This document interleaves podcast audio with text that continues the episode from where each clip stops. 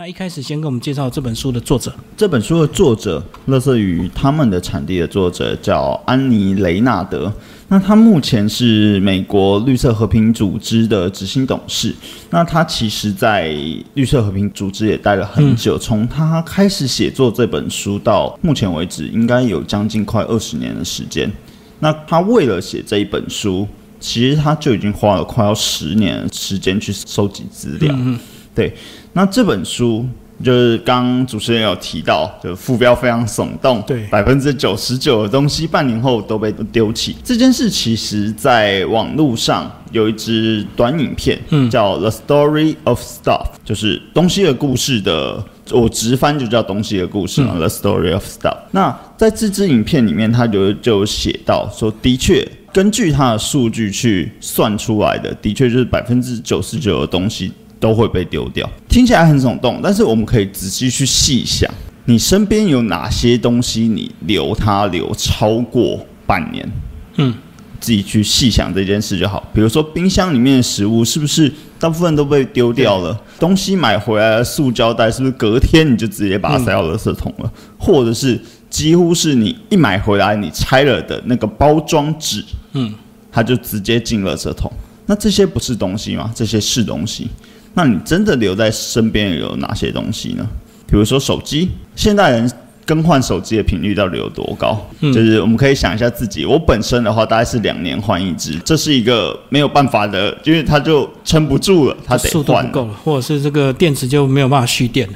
没有错。那你有没有想过，十年以前，好，现在有些听众可能没有办法想到十年前。假设你现在大概是三十岁的听众。你十年前是二十岁，那时候可能刚开始有手机。你有想过你第一只手机你拿了多久吗？嗯，哦，过去的手机非常耐用，可能三年五年。三年五年，但我们必须要去思考到，也许就是因为我们现在的科技进展太快速，所以导致我们要一直换手机。嗯，因为软体更新，你硬体也必须要更新。但是我们真的需要更新成这样子吗？嗯，就以前没有手机活得下去啊。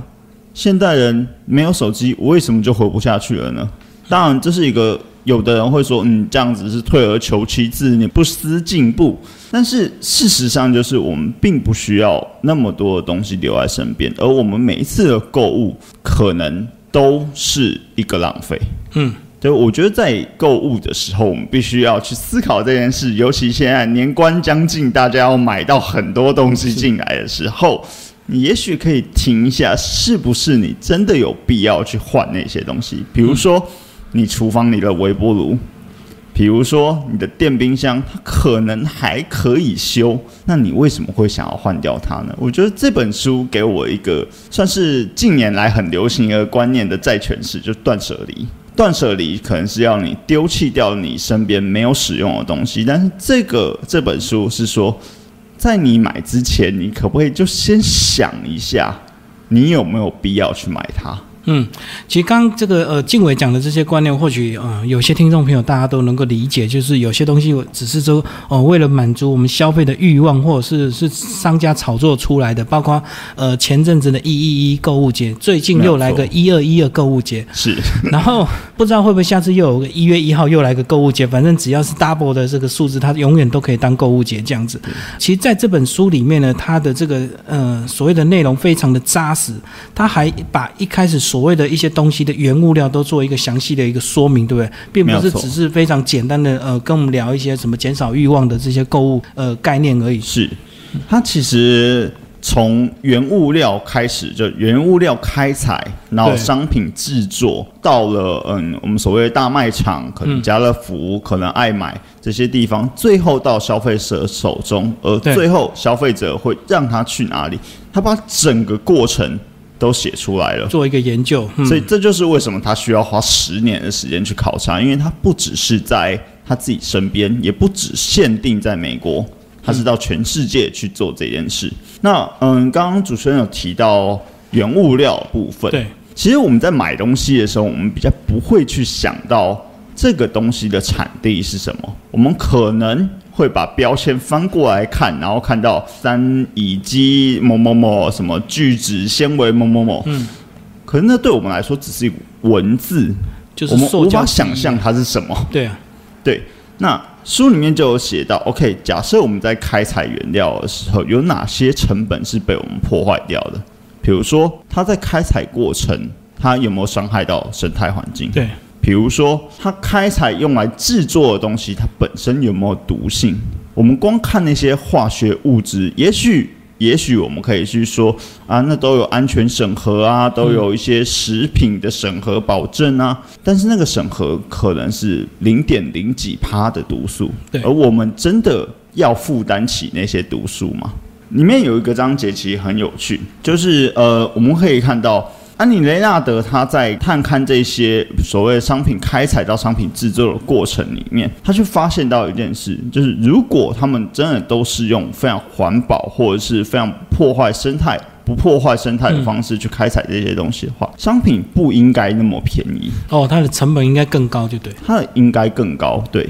那为什么我们买到的商品都那么便宜呢？嗯就是大家有没有去想过这件事？如果我们真的需要做那么多防护措施，才能去开采顺利的开采一个原物料，以及不破坏生态环境，那它势必会需要很多成本。嗯，那为什么我们还是可以买到，比如说十五块一罐的饮料？那里面的成分到底是什么？你有没有想过这件事？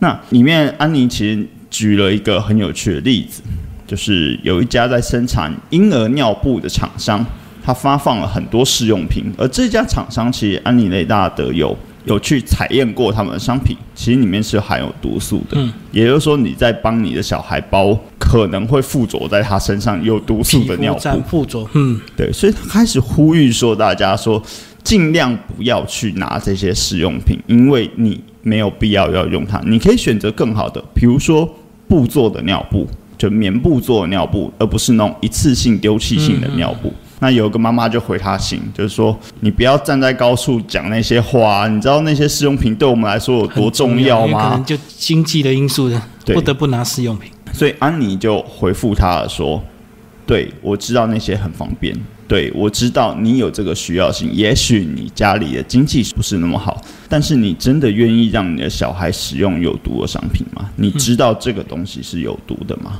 后面还有很多例子，包括说，甚至我们可能每天躺的枕头，它的材质都可能是有毒的。你睡在一个有毒的枕头上面，所以它其实是从很多不同的程度、很多不同的商品、非常多的角度去探讨说，我们的商品到底怎么诞生的，以及我们是否应该要去了解这些诞生的过程中间所耗损的代价。其实，在里面就有讲到所谓的垃圾焚化炉是这个呃，过去这个美国开始这个发展到现在全世界都通用的一种这个等于是消除垃圾的一种方式。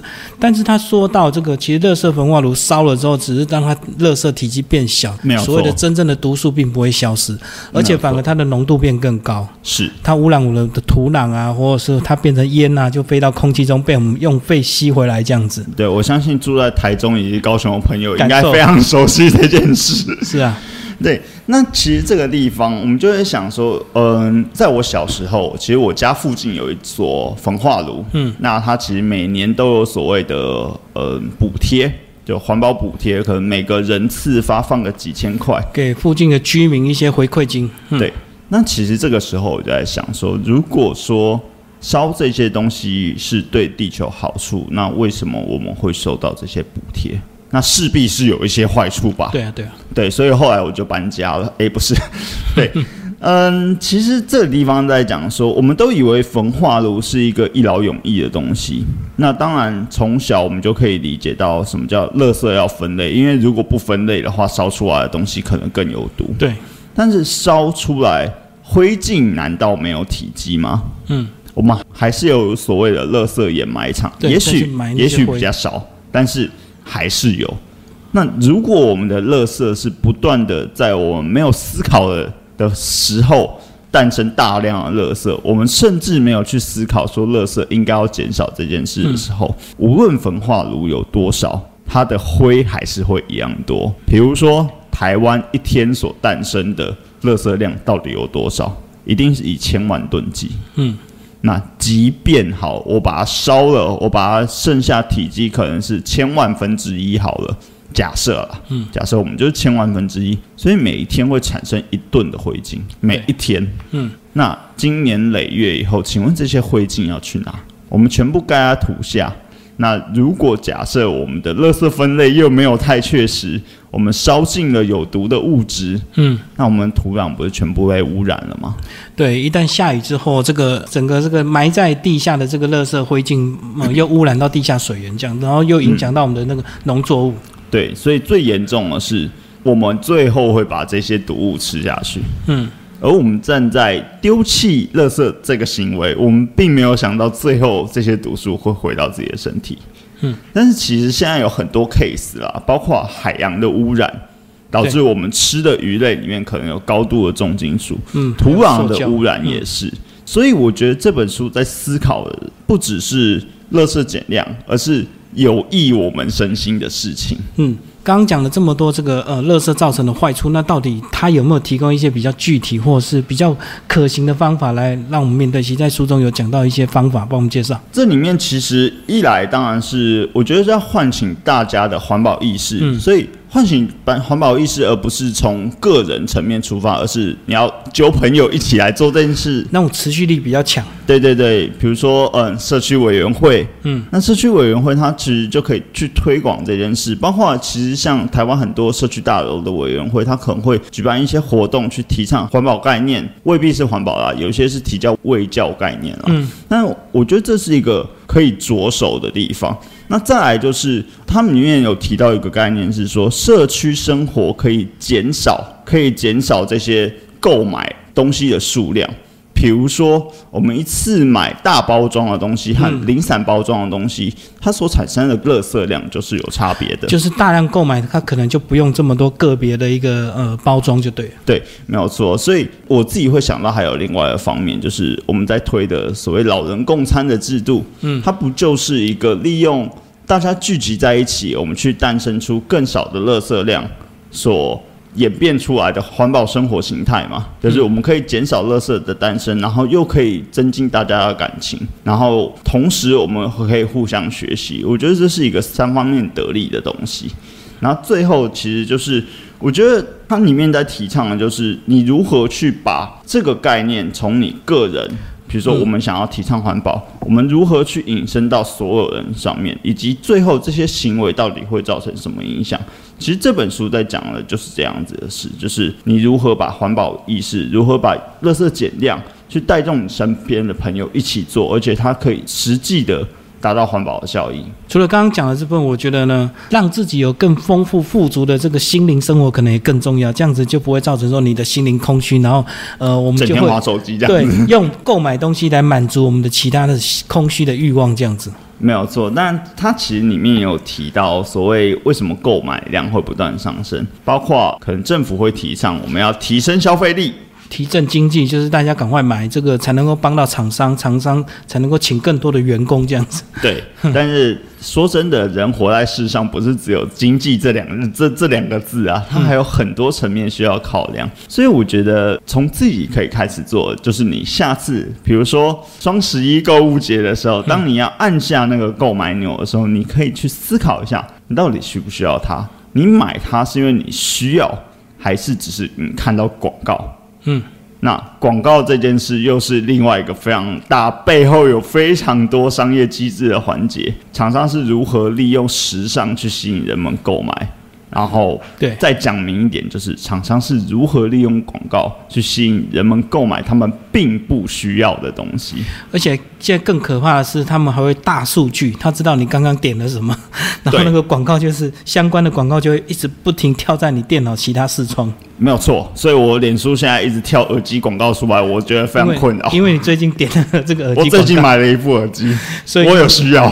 如果到了特定节日，有时候关掉手机、关掉电脑，这个出去玩，反而就避开这个购物节的冲动了，对不对？对，我觉得是蛮好的，大家走走出去看看大自然，这样子，我觉得是一个不错的。而且说实话啦，人的生活里面，你有必要性的东西，真的你不需要买到那么多。以我自己来说，我的衣服大概至少穿超过三年。嗯，我身上的衣服绝对超过三年，只有破了才换。当然，身边的朋友可能会一直问我说：“你为什么一直穿同一件衣服？”那我的理由很简单，它没坏。